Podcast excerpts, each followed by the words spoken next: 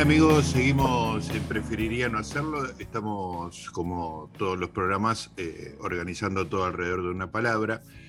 Como vieron, la palabra de este programa es policía y me acordé que hace poco en otra radio había entrevistado a una persona desde los Estados Unidos, una persona latina que habla perfectamente español, pero que nos contaba sobre la policía en los Estados Unidos y la verdad que me había gustado mucho esa conversación y me pareció que era este, el invitado ideal para, para esta noche. Se llama Alex Zunca, está en el estado de Maryland, en los Estados Unidos, es miembro de la Fuerza, como se dice acá, y le vamos a hacer un montón de preguntas porque es una persona muy agradable para conversar.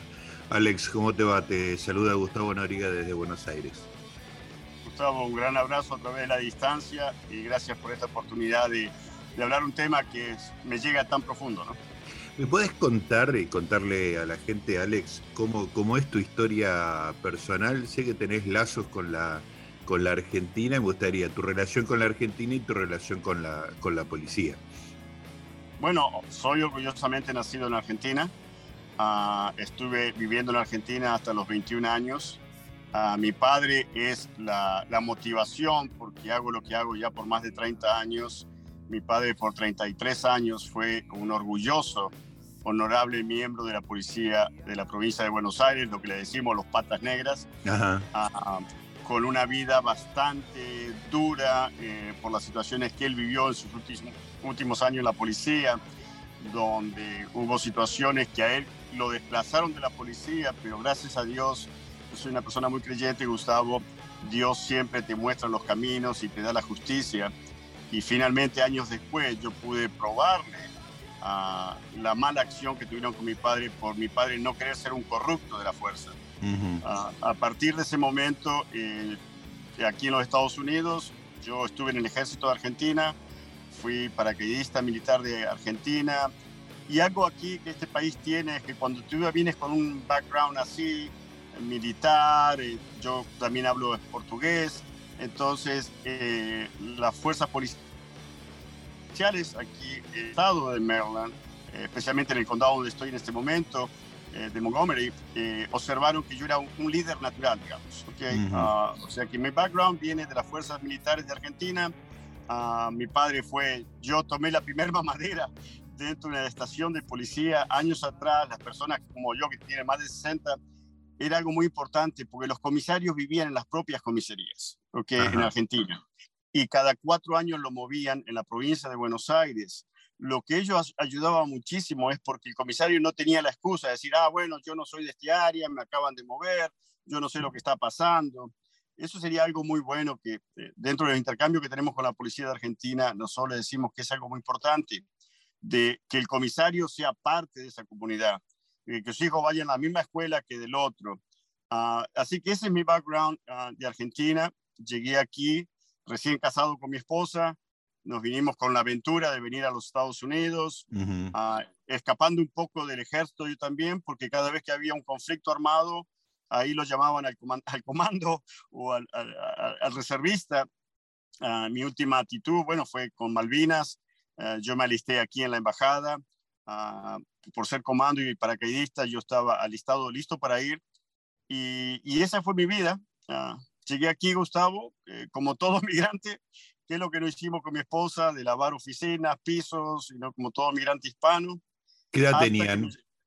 Ah, mi esposa tenía 20 y yo tenía 22 nada más. Ah, muy chiquitos. éramos jóvenes. Recién yo salía del ejército, yo fui voluntario al ejército paracaidista con 17 años porque yo perdí a mi papá a los 15 años y fue una forma, Gustavo, de yo, eh, era el único, el hijo menor, yo me podría haber salvado del servicio militar, pero fue una cosa que yo me fui y me pasa toda mi vida, yo soy de tomar acción, entonces sentí que yéndome al ejército y voluntario, de cierta forma cubría esa falta que me hacía de mi padre, de ese dolor que yo tenía, que cuando a mi padre le sacaron el uniforme, prácticamente lo, lo, mataron. Entonces, e, eso siempre fue mi mentalidad desde que llegué aquí a Estados Unidos. Y en Estados Unidos eh, tengo la suerte también de ser ah, instructor de artes marciales. Ah, entonces, una de mis primeras empresas aquí en el condado fue abrir un gimnasio hispano en esa época para trabajar con los niños y los jóvenes en las artes marciales. En las artes marciales bien entendida, Gustavo, porque hoy en día, con todo esto eh, que nos sucede, todo es fantasía, todo es... Y las artes marciales son muy buenos para la formación de la confidencia de la persona, la estima de la persona, las artes marciales bien entendidas, no la comercial.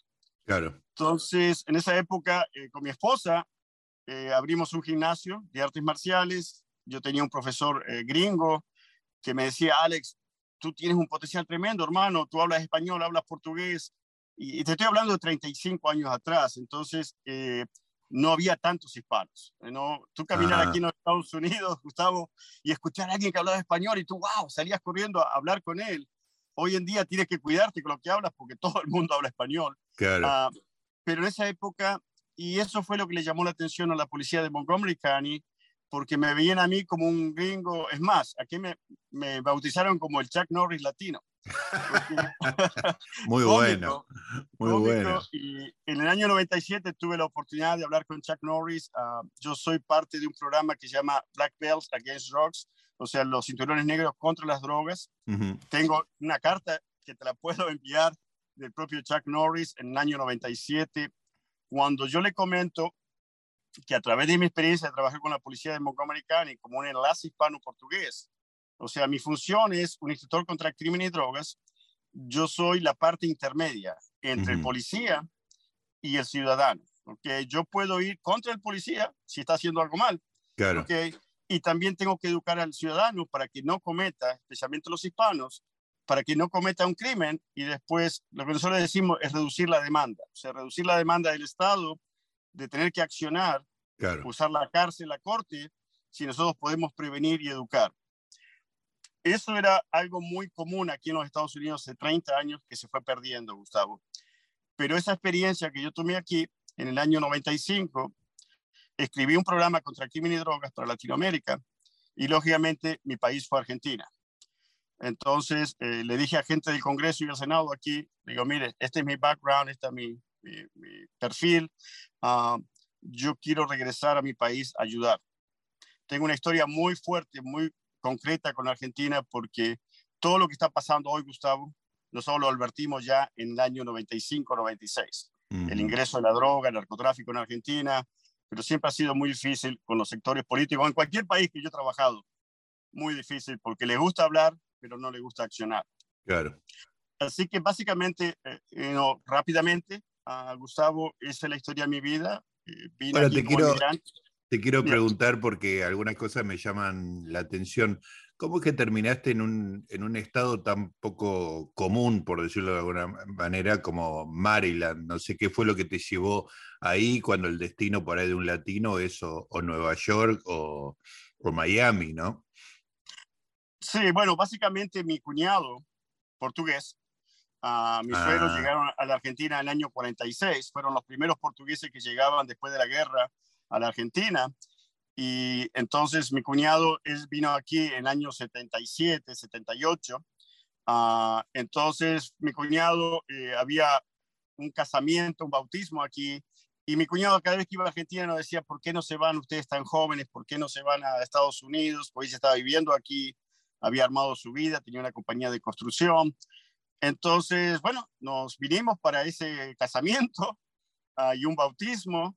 Y bueno, éramos jóvenes con mi esposa y, nos gustó tanto, nos enamoramos tanto de este país porque realmente yo sé que se dicen muchas cosas en los Estados Unidos y yo entiendo como este tema que estamos hablando de la violencia, pero yo aquí, eh, te lo juro y, me duele decirlo, ¿no? Pero yo vivo muy, muy, muy, muy, muy tranquilo. A pesar de hacer el trabajo que yo hago, yo soy instructor contra el crimen y drogas, uh, soy el enlace para el estado de Maryland con Latinoamérica, con las fuerzas policiales en Latinoamérica he viajado mucho, yo he estado en Colombia, en Centroamérica, en Argentina, y qué triste decirlo, Gustavo, eh, jamás he estado en una situación de riesgo y dos veces en Argentina han intentado contra mi vida, justamente por la tarea que yo hago. Mm. Ah, intentos que, bueno, fueron muy tontos.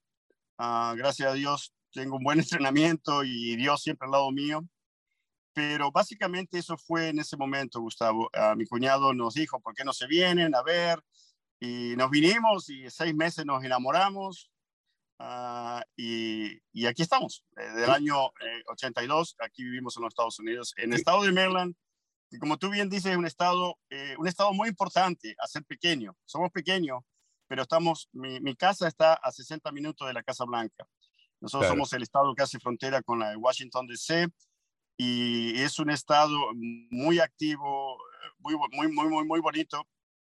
Uh, y yo entiendo, uh, yo tengo oportunidad de haber ido a vivir a, Florida, a New York, pero no, uh, a, mí me, me, gusta la parte este, me, me, gusta aquí este área donde estamos y yo creo que aquí voy a morir, Gustavo. Qué bueno, qué buena historia, Alex. ¿Y cómo fue que aplicaste para la fuerza? ¿Qué, qué, qué tan difícil fue entrar, que te aceptaran? Eh, porque como vos decís, no había tantos latinos en esa época. ¿Cómo fue? Es interesante, y eso yo lo he tratado de explicar. Mira, yo sé, puedo dar nombre de personas que tú conoces mejor que yo, desde Patricia Bullrich, de ese momento, del ministro Arlanian, te estoy hablando uh -huh. de épocas eh, donde nosotros fuimos muy fuerte a la Argentina, eh, con un gran amigo mío que hoy sigue siendo un Marshall, Abel Reynoso. Abel Reynoso en el año 97 era el jefe de la DEA en la Embajada uh, de Buenos Aires.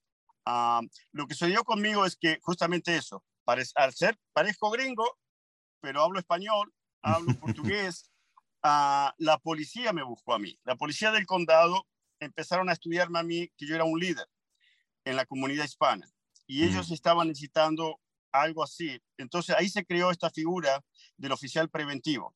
Yo esto lo hablé en Tucumán en un seminario y les dije a la Argentina, ustedes tienen que estudiar la, la, figura de un oficial preventivo con la policía. O sea, mi figura es el enlace.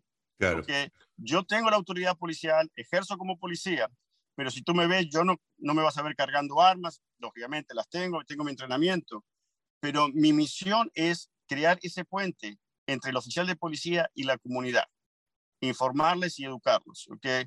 Entonces, ese fue un programa que se llama el 1441 AZ, que eh, cuando yo escribí ese programa, pero la policía llegó a mi estudio de arte marcial y me observaba. Un día me llegaron tres oficiales y se sentaron a ver la clase. Y yo con mi esposa decía, que estaremos haciendo mal?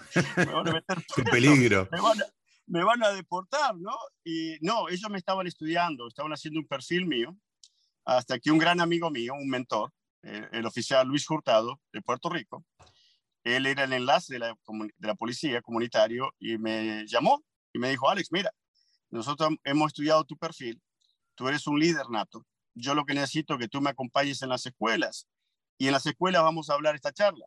Yo voy con mi uniforme y tú con tu uniforme de artes marciales. Y le vamos a decir a los chicos, mira, ¿tú quieres que venga el profesor y te enseñe deportes o tú quieres que venga yo y te arreste? O sea, fue todo un tema. uh, y tuvo un impacto tremendo, uh, eh, pero eso fue un programa hecho a nivel federal. Eh, Gustavo, yo no fui guardaespaldas de Madonna en el año 96 por casualidad. ¿okay? Yo fui el segundo guardaespaldas de Madonna en la película Evita, porque era un programa que hicimos con la DEA para poder poner a alguien dentro del ambiente político de Argentina. Yo investigué al presidente Menem y tuve la, el honor de contar los últimos años con el presidente Menem con su amistad. Yo cada vez que viajaba a Argentina me iba a un asado con el presidente. Uh, y, y, cuando le, le, dije la verdad, le dije, presidente, ¿usted se acuerda del año 96? Y él me decía, no, no, yo nunca estuve con Madonna. Presidente, en privado. yo estaba. presidente, nosotros estuvimos comiendo los olivos y, no, y Madonna estaba vestida así, y su lemita estaba aquí, y usted estaba aquí. Pero eso ya fue una anécdota después de años y, y, me acuerdo que él me decía, ¿y por qué Alex? Usted no me dijo lo que... Le dije, presidente, porque mi, mi misión era saber qué estaba pasando con el narcotráfico en Argentina. Uh -huh. okay. Y yo básicamente lo investigué a usted, o sea, nosotros queríamos, nos metimos en la propia Casa Rosada con Evita, con Madonna. Madonna conocía algo de mi tarea, pero básicamente e, eso es parte de mi vida, así como la policía eh, en el condado me vio y creamos este programa. Eh, Gustavo, yo lo primero que hice en el año 97, después de Madonna, porque eso fue un programa, porque si tú ves las noticias de esa época en Argentina, el guardaespaldas de los famosos, el que cuida a David Copperfield, a Madonna, pero eso fue una estrategia que nosotros usamos para que justamente los medios nos dieran la oportunidad o me dieran la oportunidad de hablar con las autoridades y decirle, mire, nosotros en los Estados Unidos usamos estos programas comunitarios de la policía comunitaria y lo hicimos. ¿no? Yo hice un seminario muy importante en el 97 en Tucumán, nuevas realidades, nuevas respuestas. Ahí estuvo la DEA, agencias federales australianas, pero no nos escucharon y no nos siguen escuchando porque yo sigo, yo soy argentino orgulloso. Mi primer bandera, yo juré, es la, la, bandera argentina. Y a mis 64 años sigo luchando para que nuestra policía en Argentina, uh, pero especialmente las, las, el problema de las policías es los sectores políticos. Claro. Okay? Eh, y eso es algo que eh, teníamos la libertad en, eh, en, Estados Unidos hasta ahora y ahora estamos sufriendo eso también, donde los sectores políticos se meten dentro de los departamentos de policía y eso es un gran problema. Mm. Pero básicamente e, eso es, Gustavo, ¿no? mi, mi, mi, historia, cómo la policía me, me, llevó a la academia, hice el entrenamiento, uh, pero como mi área era, you know, yo le expliqué aquí a unos congresistas muy importantes, le dije, señores, en el año 95, cuando presenté el programa contra crimen y drogas, le dije, estamos perdiendo la batalla con el narcotráfico porque ustedes tienen, eh, mi informe se llamó El Tero, Gustavo, es bien interesante, y cuando yo le abría a los congresistas del Tero, me decían, you know, ¿qué está hablando este tipo? Está loco. ¿no? Tú tienes cinco minutos para decirnos qué quieres hacer y te apoyemos. Y le dije, la única forma que ustedes pueden es si ustedes estudian el Tero en el sur de Argentina y Brasil. Sí. El Tero pone los huevos de un lado y anda gritando por el otro lado. Claro, claro. Y me dijeron, you know, what are you talking about? ¿Qué estás hablando? Le dije, mira, nosotros estamos perdiendo la guerra con el narcotráfico porque estamos centrados hasta Bolivia, México, Bolivia cuando en el año 90 el cartel de Juárez ingresó a la Argentina. Y desde ese momento vimos crecer Punta del Este, vimos crecer Puerto Madero, y, no, y nosotros decíamos, wow, la Argentina de oro, ¿ok? Pero lógicamente el, el narcotráfico maneja mucho dinero y ese dinero hay que invertirlo, ¿ok? Uh, entonces nos estaban haciendo una triangulación. Uh -huh. Y de ahí se comenzó a poner más atención en, en el sur de Argentina, uh, en, o sea, en Argentina, en, en Sudamérica, eh, Uruguay, you know, Brasil, Argentina, uh, porque sabíamos que la triangulación del narcotráfico y el lavado de dinero venía de ese lado, cuando nosotros estábamos viendo los huevos, buscando los huevos del tero en otro lado. En otro lado, claro, muy bueno. Así que uh, lamentablemente, te digo, es muy, a, a, mis 64 años, tengo personas que quieren que escriba un libro sobre esto. Eso te iba a decir, no, claro. No, no es mi intención porque eh, la mayoría de los apoyos que yo he recibido, Gustavo, han sido de personas como Madonna, David Copperfield, Rolling Stones, I mean, you know, varios artistas que yo en esos años de la Argentina, de, uh, you know, del champán y la pizza, y, y, y, esos artistas que llegaban, yo era parte de ese sistema de seguridad, pero con una misión. Y, y mi misión siempre fue proveer lo mejor para mi país, Argentina, para tener una policía eh, acorde y, hasta ahora, Gustavo, te lo digo, y estamos hablando del hombre policía, eh, y no, yo veo tantas personas que pasan, ministros, ministros, y yo le pregunto, ¿y esta gente alguna vez estuvo dentro de una academia de policía? Pero son ministros políticos claro. y, y las respuestas son políticas, por eso el crimen, tanto aquí en los Estados Unidos ahora y en Argentina, nunca se va a resolver, es porque ponemos a un carnicero a hacer un trabajo de un carpintero. Claro, claro, entiendo perfecto. Alex, eh, si no entendí mal, vos hacías un trabajo de custodia, de, de, cuidado, de seguridad de estrellas internacionales como Madonna, Copperfield, los Rolling Stones, pero tu misión era investigar al gobierno argentino en relación con las drogas. Entendí bien esto, ¿no? Este... Sí, pues no, no, solamente el gobierno de Argentina, o sea, no, yo soy para el estado de Maryland en este momento, soy el enlace para el secretario de Estado de Maryland. Acuérdate que nosotros somos 50 o 51 estados dentro de un mismo territorio, pero somos independientes en nuestras acciones. Y muy no, federal. Muy exacto, nosotros no estamos centralizados. Washington es Washington, está aquí a 40 uh -huh. minutos donde estoy con mi carro, pero a mí no me importa lo que hace Washington, a mí me importa lo que hace el Estado en la seguridad de nosotros, los ciudadanos del Estado de Maryland. Uh, así que mi área fue siempre desde México a Argentina, uh, junto con las agencias federales o algo. Pero ya te digo, Gustavo, mi área no es enforcement, no es enforzar. Yo sí, no, sí. a mí no me interesa Prevención. ponerte las esposas. Mi, Claro. mi, mi, área es la educación, es decirte, mira, tienes una oportunidad de cambiar. Oficial, cambia tu actitud. ¿Ok? Porque tener una placa y una pistola no tienes que hacer abuso de autoridad, porque tú sirves al público.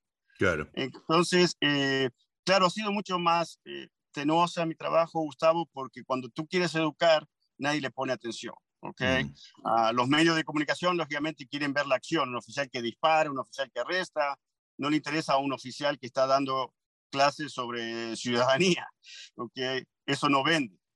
Ah, y en la, en, la, época que estamos viviendo es la información que vende, la, información amarilla. Claro. Ah, por eso entramos con el tema de Madonna en Argentina, porque cuando me hizo la primera nota el diario Hoy, creo que fue como en el 97, ah, ya estábamos con David Copperfield en la primera presentación de David Copperfield en Argentina. imagínate, el argentino que cuida a los famosos. Entonces, todos los medios, y ¿no? y la DIA dijo perfecto, porque ellos no podían meterse.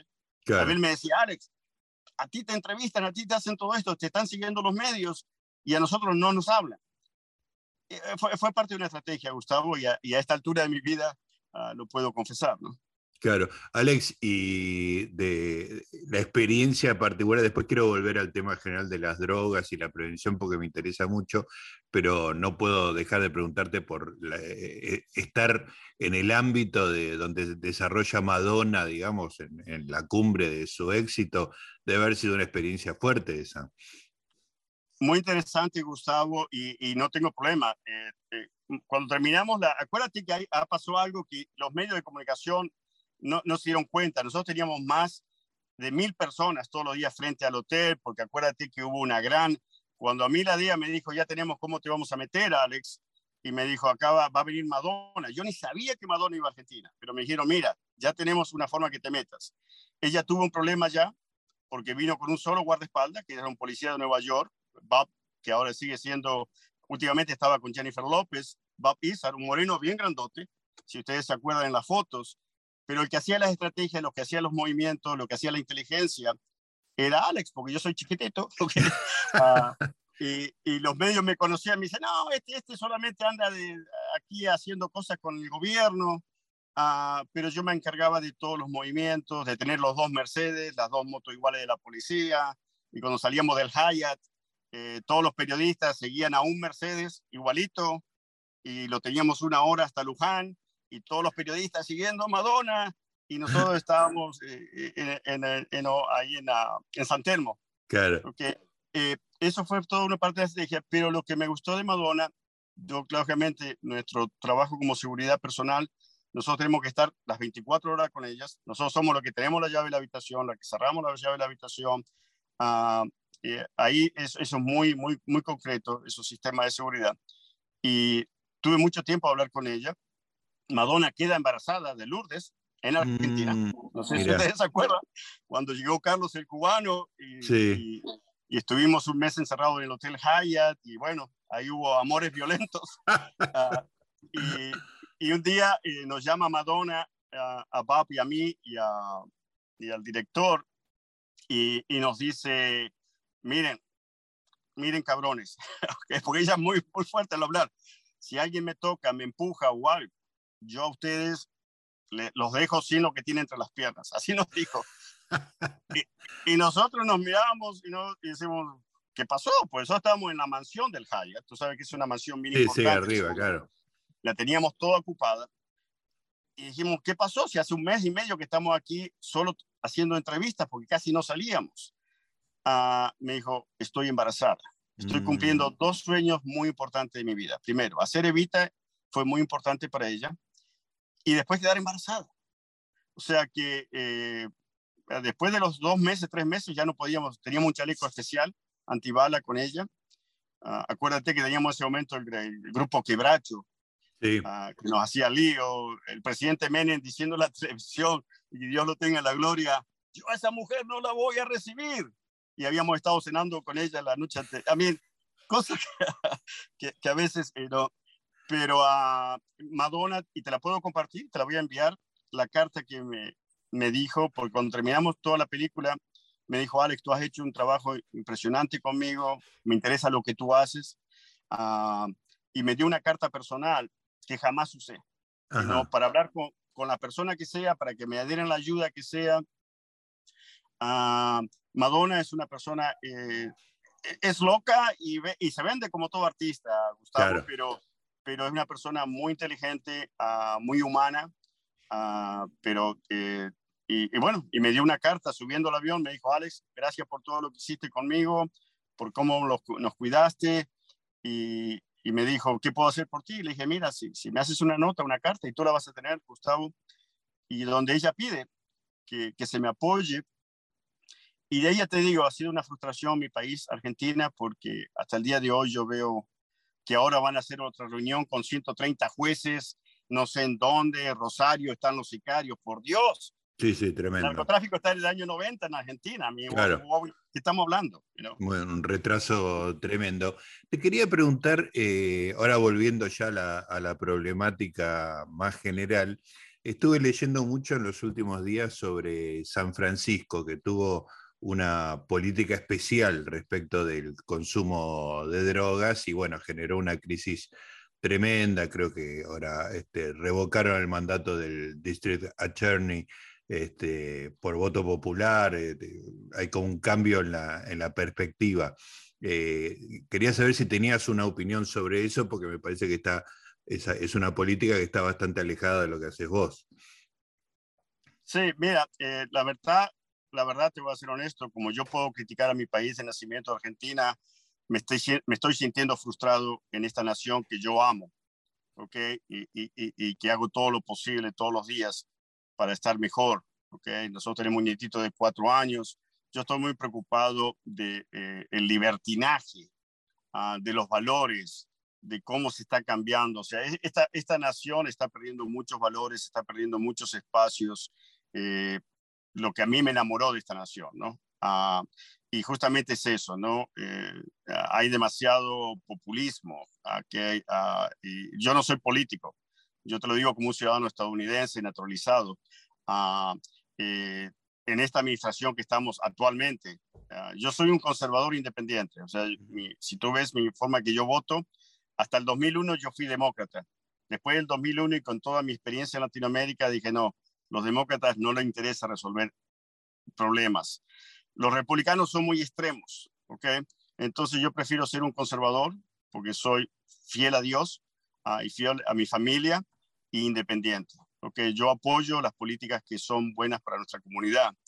Eh, y, y, aquí en este país caímos, está, esta nación se está cayendo. Si no hacemos algo, uh, porque el populismo, la, libertarios, o como tú le quieras llamar, los liberales, eh, lo que yo peleé en los 70 contra el comunismo, hoy aquí en los Estados Unidos se presenta como socialistas, progresistas, liberales. okay? Yo conozco bien ese cuento. Yo peleé contra el comunismo en los 70. ¿okay? Entonces, aquí eh, hay una infiltración muy grande de, de, estas personas, de la izquierda, del socialismo que le dicen ahora. Y entonces, todas estas leyes, todos estos problemas pro aborto, eh, libertad de las drogas, antes, si yo te agarraba con 10 gramos de, de, marihuana, era eh, no, consumo, intento de distribución y podías ir hasta 5 años a la cárcel. Hoy, el oficial termina en su auto de escribir el reporte y la persona está en la, en la, en la calle. ¿okay? Entonces, eh, hay un problema eh, mental, de salud mental uh, en los Estados Unidos. El problema no son las armas, el problema es que tenemos un problema de salud mental, de violencia, de pérdida de valores. Entonces, claro, la, forma más fácil es, oh, saquemos las armas. Mira, Gustavo, uh, sacar las armas de circulación, eh, entonces saquemos el alcohol, saquemos los vehículos. ¿ok? Uh, no es el problema. El problema que tenemos en esta nación es una pérdida de valores, la desintegración de la familia uh, y, lógicamente, es un país de armas tomar. Entonces, por eso nos pasa lo que nos pasa y, el populismo y las políticas de te doy comida, te doy el famoso welfare que crearon los Kennedys en los 60 para conseguir votos. A, los políticos lo único que interesa es, el dinero y los números de votantes. y, y, eso no solo está pasando en nuestro país, Argentina, eh, pasa aquí en los Estados Unidos. Entonces, lo que está pasando en San Francisco con el tema de drogas, ya te digo, hoy ya no hay casi intervención de drogas. Hoy tenemos un gran problema en la frontera de, México con el tráfico de órganos. En Argentina también tiene problema de tráfico de órganos, uh, tráfico humano. Y, y, como yo digo a la comunidad, nos ponen una zanahoria y nosotros vamos detrás de la zanahoria, lamentablemente, Gustavo. Eh, Alex, eh, bueno, tocaste de refilón el tema de, las armas, que es un tema de discusión en este momento. La otra vez que conversamos, este, me dijiste muy claramente, este país se construyó con la Biblia y un Col 45 arriba. Pero más allá de eso, de, tu posición y de la posición de la gente que defiende como la libertad de portar armas, quería saber como policía, eh, no, es, lo que vos haces, el enforcement o de lo, pero digamos, si, lo hicieras, ¿en qué medida a vos te conviene en la práctica que la población esté armada, digamos? ¿No preferirías eh, que sea el Estado solamente el que esté armado este, para actuar eficientemente? No sé si se entiende la pregunta. Sí, no, no, está claro, Gustavo, y ya te digo, yo estoy con el control de las armas. Yo entiendo que si hay una persona que tiene un problema psiquiátrico, si tiene problemas de alcohol o lo que sea, o tiene problemas que ya la policía lo ha intervenido, y nosotros tenemos esa información, que nosotros sabemos, eh, cada departamento de policía, te puedo asegurar, en cada condado, sabemos en cada casa qué arma hay registrada y cuál es el dueño y qué tipo de arma hay. O sea, eso es parte de la inteligencia. O sea, cuando yo recibo una llamada que hay un problema en tal casa, ¿ok? Ah, en el condado donde yo estoy ahora en este momento, somos 1.300, eh, 1.300.000 personas. Nosotros tenemos identificado qué problema. Yo ya cuando voy en camino a, esa asistencia, ya mi computadora me aparece las personas que viven ahí, si hay algún antecedente, si hay una persona violenta. O sea, nosotros no llegamos a ciegas a, la casa. Sabemos que hay una, hay una persona que está registrada con un arma, ¿no es cierto? Eh, ¿Qué tipo de arma es? Toda esta información la tenemos inmediatamente que recibimos la llamada y estamos dando la respuesta. Ah, entonces, eh, yo no estoy en contra de que tengas armas, al contrario, ¿ok? Eh, pero sí que estés bien calificado para tener un arma. Ah, y para eso hay, y, no es tan simple, tú no es que caminas aquí a un negocio y compras un arma, eso no existe. No es verdad. Eso. Pero también tenemos que ser claros que el mercado negro eh, existe y los criminales van a tener acceso a las armas todo el tiempo. Los criminales no van y se registran en una armería y ponen su nombre y, dan su dirección. ¿okay? El mercado negro existe en la China, en Estados Unidos, en Argentina. ¿okay? Ah, los criminales siempre van a tener acceso a las armas. Entonces, yo creo que tú tengas una, un arma en tu casa, pero recibas el entrenamiento, tú te prepares y la tengas en tu casa y sepas qué hacer con el arma, cómo utilizarla, y eso es algo que nosotros hacemos permanentemente, educamos a las personas Ah, yo creo que es un derecho y la segunda enmienda lo dice. La segunda enmienda no dice que tenemos que estar armados para cometer crímenes, pero ya nuestros miembros, los fundadores de esta nación, dijeron tenemos que cuidarnos de tener tiranos, de tener gobiernos tiranos, gobiernos que nos, entonces tenemos el derecho a defender esta, la nación o frente a un enemigo de afuera que venga a esta nación. Entonces, eh, básicamente eso aquí en Washington hoy, los demócratas solamente hablan, saquemos las armas, saquemos las armas. Cuidado, porque muchos países nos quieren desarmar a los ciudadanos porque tienen miedo a la reacción del ciudadano, ¿ok? O sea, el cuento viene por otro lado, ¿ok? Una cosa es lo que te muestran, otra cosa es lo que ellos están pensando. Entonces, yo soy una persona que pienso que si tú estás capacitado y, y, y haces todo lo que tienes que hacer y estás acreditado, ¿ok? Ten un arma, porque sabes qué pasa, cuando el criminal se mete dentro de tu casa, ¿ok? Uh, él no te va a preguntar si quiere vivir o no quiere vivir. Él va a tomar tu vida. Y tú tienes una familia que proteger, tienes una comunidad que proteger. Entonces, no estoy diciendo que todos tengamos armas.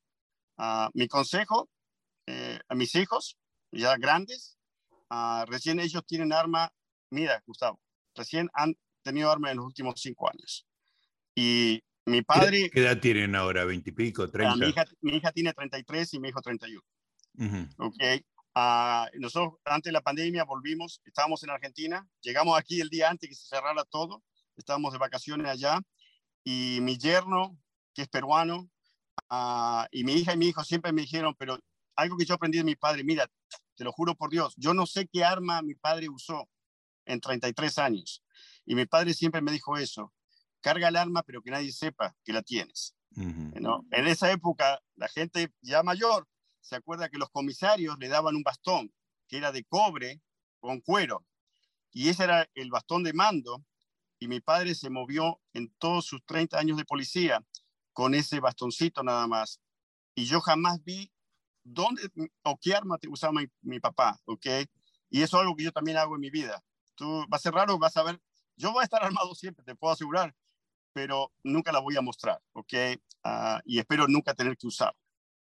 Alex, me, me, quedó de la primera parte de la charla que, que tuvimos el tema de, de, tu papá, hay una historia muy, muy fuerte ahí, ¿no? Una, una policía muy desacreditada, una acusación a tu padre y un nombre que vos pudiste limpiar a lo largo del tiempo. Esa, esa, es la historia que yo entendí, pero la verdad que me gustaría que me cuentes un poquito más porque vos hablas con, con mucha emoción y, y, y, admiración por tu papá. Me gustaría conocer mejor esa historia.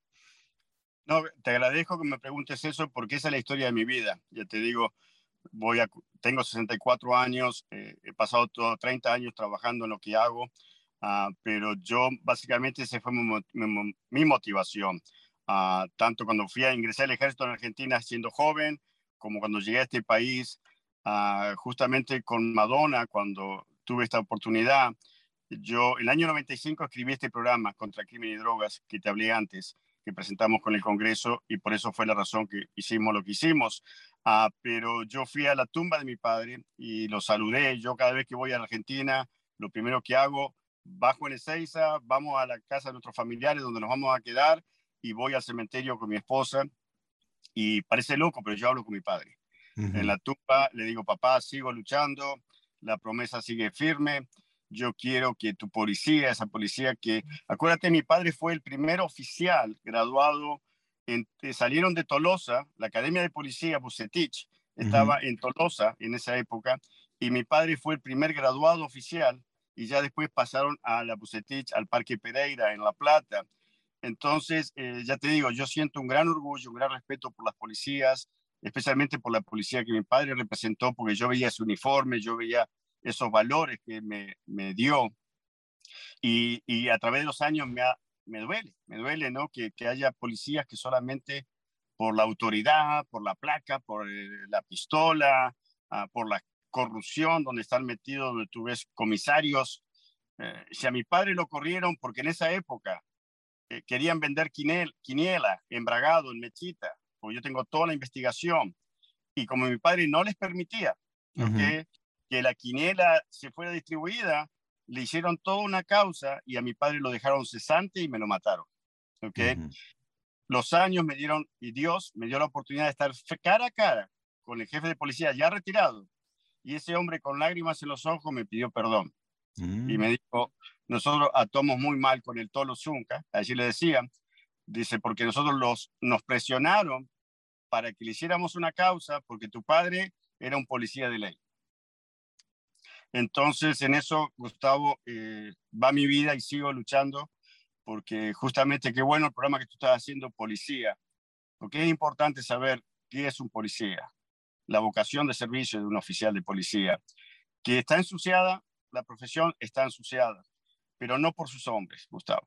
¿okay? Los, sectores políticos tienen una gran responsabilidad de destruir la policía. ¿okay? Entonces, el año 97 viajamos a Tucumán con todos los jueces federales. Eh, te digo, te puedo nombrar eh, el ministro Aranian, Patricia Burrich, que le, le dijimos unas cosas ella era secretaria de Relaciones con la Comunidad cuando yo conocí a Patricia Burrich. Fue ministra, fue todos. Eh, Daniel Scioli, okay? Uh -huh. Daniel Scioli, yo le, ataba, le, le, ajustaba la corbata cuando estábamos haciendo estos programas y Daniel no me responde ahora o Patricia se olvidó. Entonces, argentinos, si queremos mejorar a Argentina nos tenemos que comprometer. Uh, y el hombre policía hay que darle su respeto, pero también hay que elevar esa profesión del policía. Uh, pero hay que hablar la verdad porque si no es fácil acusar, es fácil poner dedos y decir la mala policía, ¿no? como lo dijo el, el, el, gobernador Dualde en su momento, de la mejor policía del mundo, la maldita policía, cuando sabemos que la muerte de José Cabeza fue por el narcotráfico y nadie habló más nada. Entonces, uh -huh. esa es mi lucha, Gustavo, esa sigue siendo mi lucha. Ah, yo quiero a mi Argentina y quiero a un policía eh, profesional ah, cerca de la comunidad, pero eh, quiero una profesión sana. ¿okay? Pero para que sea una profesión sana el policía, le tienes que dar las herramientas ¿okay? y, y tienes que darle el apoyo. Y la comunidad tiene que saber qué es la vida de un oficial de policía las 24 horas, ¿ok? Porque son 24 horas los 7 días. Alex, eh, dijiste mm, eh, cuando lo, le hicieron esta causa a tu padre, me lo mataron. Él murió, eh, tuvo depresión, tuvo algún tipo de enfermedad que derivada, digamos, de esta situación. Sí, bueno, mi padre, como todo argentino de esa época, era un fumador. Pero al ah. momento que le sacaron su uniforme, mi padre murió con un cáncer de pulmón mm. ah, eh, porque fumaba hasta tres atados de cigarrillo, porque ya cuando le sacaron el uniforme a los 52 años, lo mataron. Entonces, eh, eh, una persona que ama tanto una profesión y tan orgulloso, y ya te digo, eso fue algo que él lo fue llevando, fumaba, nosotros decíamos, papá, fíjate que mi hermano que murió hace dos años ah, y mayor, y yo jamás fumamos. ¿ok? Yo me pone un cigarro cerca. Y, entonces es, es, una condición que me quedó. Pero sí, a mi padre, eh, básicamente, cuando le sacaron su uniforme, le terminaron su vida. Qué, qué, tremenda historia. Bueno, Alex, la verdad te quiero agradecer muchísimo esta conversación. Para mí es un placer siempre hablar con vos, así que bueno, espero que alguna vez que vengas a Argentina nos juntemos a tomar un, un café o, un asado como tenías con Menem, ¿no? bueno, O, cuando tú vengas aquí en Maryland podamos... también. Como decimos los argentinos, en mi casa siempre hay una cama y un plato de comida. Buenísimo. y, bueno, y gracias por pedirte esto. Y yo le pido especialmente a, la media, a los periodistas. Eh, yo he sido entrevistado muchas veces en el pasado, en el pasado, en los noventas, con Nelson Castro, con tantas personas, periodistas, que recuperemos eso. Eh, y no, porque yo a veces me pregunto, ¿por qué Nelson Castro ahora no me llama y hablamos? Porque el tema de las drogas pasaron 30 años, 20 años, y, y lo hablamos en esa época y era de interés. Y ahora, no, yo escuchar ahora sicarios en Rosario, por Dios, el cartel de Juárez llegó a la Argentina en los años 90. O sea, eh, no podemos presentar que en Rosario hoy hay un problema criminal, un problema que hace 25 años está ahí, eh, que el narcotráfico está ahí metido en Argentina y el lavado de dinero. Entonces, eh, no engañemos más al público. Es un problema que, una deuda que los gobiernos de Argentina tienen con sus ciudadanos. Alex, muchísimas gracias. Te mando un abrazo grande y gracias por participar de este programa de Preferiría no hacerlo, dedicado a la policía. Hasta siempre. Gracias, Gustavo. Que estés bien y un gran abrazo y que Dios me bendiga a mi Argentina.